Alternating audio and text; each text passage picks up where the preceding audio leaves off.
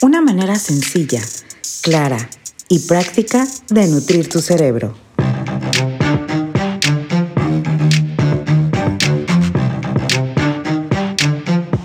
Esto es Balance Neurocorporal con Tony Calva.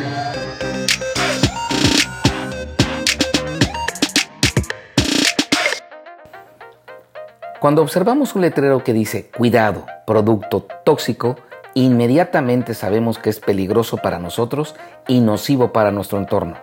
Preferimos no tocarlo y retirarnos inmediatamente. ¿Te has dado cuenta que nunca nos alejamos de todas aquellas relaciones que sabemos son negativas, controladoras y siempre quieren tener la razón? La psicología describe a la persona tóxica como inmadura emocionalmente, insegura y egoísta, con la necesidad de estar cerca de alguien para entablar una relación absorbente, para con esto descargar su frustración acumulada. Suelen quejarse todo el tiempo, buscando motivos y argumentos para ver las cosas desfavorables en su salud, el clima, la situación económica, el desempeño en su trabajo y sus relaciones en general. Crean o atraen conflictos, nunca asumen su responsabilidad y culpan a todos y a todas las circunstancias externas de todo lo que les sucede en la vida. Acostumbran a ser el centro de atención. Necesita ser reconocido constantemente. Tendrán anécdotas o historias increíbles para platicar, donde el protagonista principal, por supuesto, serán ellos.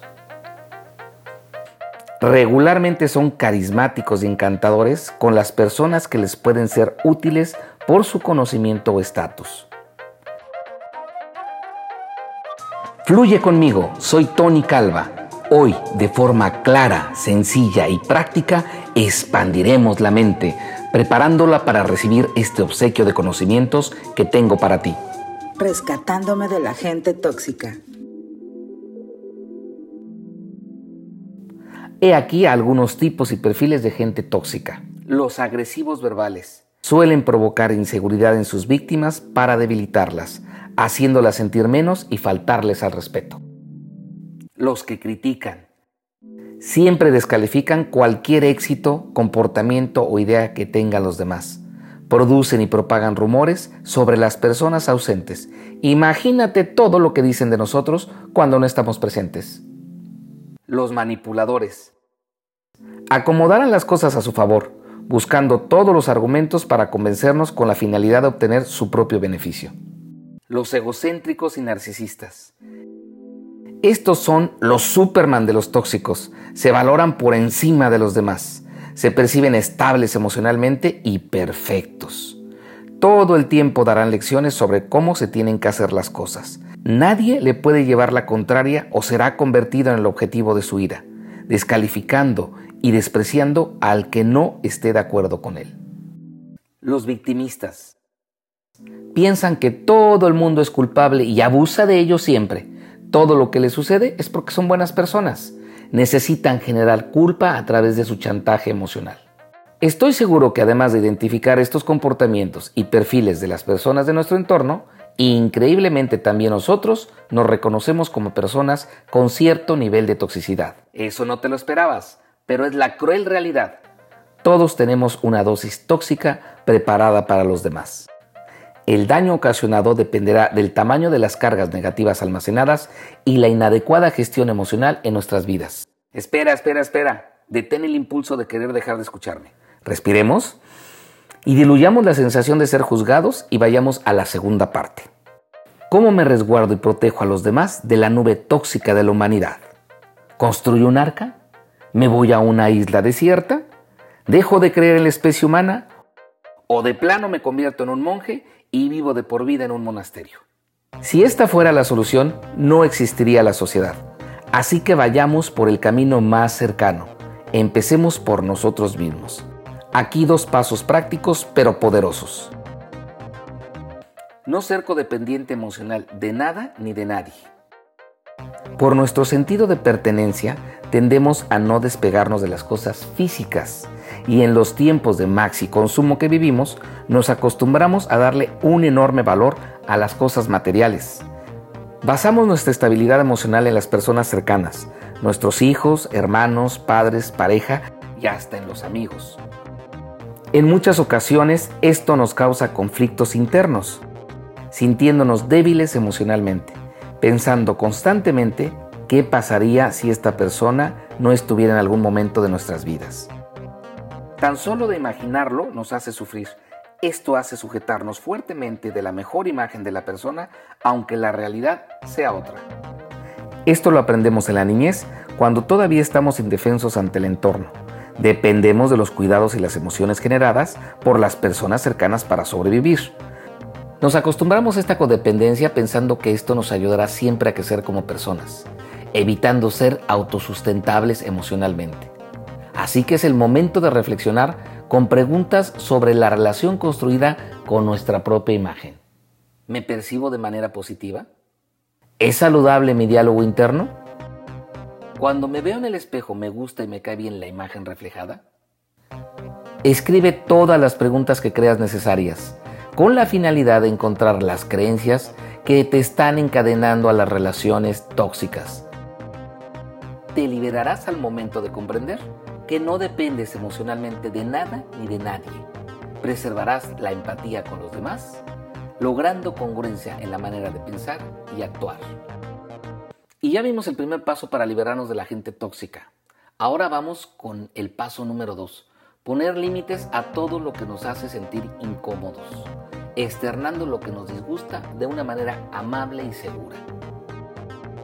Desde pequeño nos enseñan a guardar silencio con las cosas que nos disgustan, porque si expresamos lo que sentimos, estaríamos condenados a ser exiliados del grupo. Por lo tanto, las niñas no tienen derecho a defenderse verbalmente y los niños les está prohibido llorar. Lentamente nos acostumbramos a callar nuestros sentimientos y ceder conforme crecemos para ser aceptados por los demás. Y cuando nos atrevemos a decir las cosas es demasiado tarde. Estamos llenos de ira acumulada, generando que las personas actúen a la defensiva. Llegó el momento de dar valor a mi salud emocional y para ello necesito limitar las fronteras de mis emociones expresándole a la otra persona mis necesidades. Imaginemos que planeamos ir a comer con dos amigos cercanos llamados T y N el domingo. Pero resulta que el sábado surgió una reunión familiar de esas inesperadas y obligatorias, terminando a altas horas de la noche y te despiertas más cansado de lo normal y con principios de gripa. Tu cuerpo no puede ni moverse de la cama. En eso suena el celular y recibes la llamada del primer amigo T para confirmar la cita y el lugar. Al preguntarte por qué se escucha tu voz sin energía, le comentas lo sucedido y le dices que posiblemente no irás porque te sientes fatal. Repentinamente tu amigo del alma cambia su tono de voz, tomando una postura a la defensiva y empezará la manipulación diciéndote, no me puedes hacer esto, yo dejé de salir con mi pareja por irme contigo. Eres un irresponsable, esto lo tenemos planeado desde hace días. Claro está que otras personas son más valiosas para ti.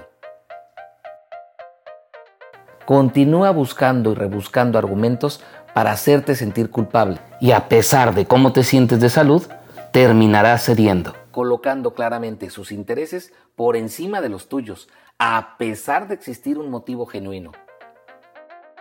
Ahora, en el mismo escenario, pero con el amigo 2, llamado N. Después de platicarle la cansada reunión familiar y las consecuencias proyectadas en tu cuerpo, te dice en tono comprensivo y emotivo, Hombre, no te preocupes, cuídate mucho, será en otra ocasión.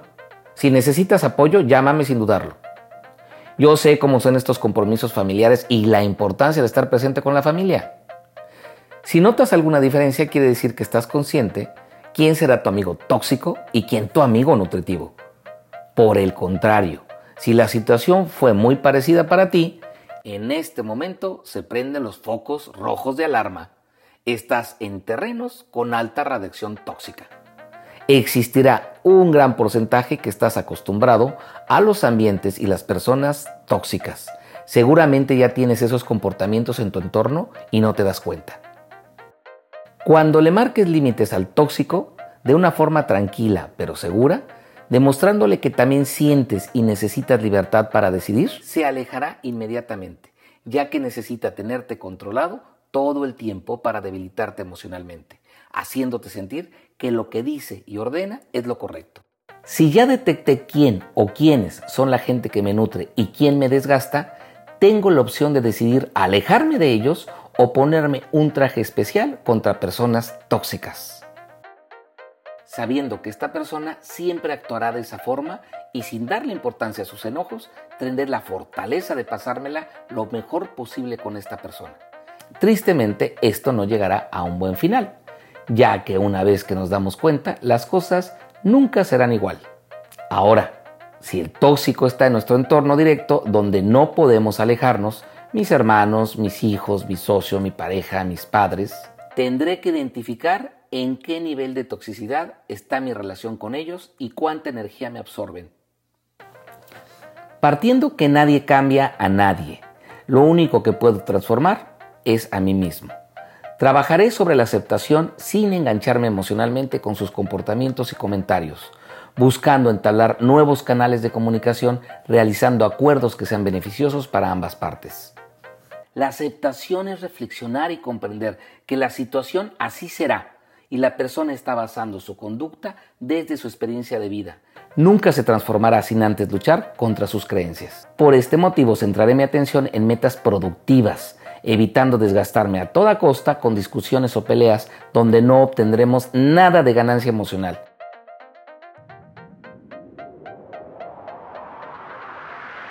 Llegó el momento reflexivo con la siguiente historia.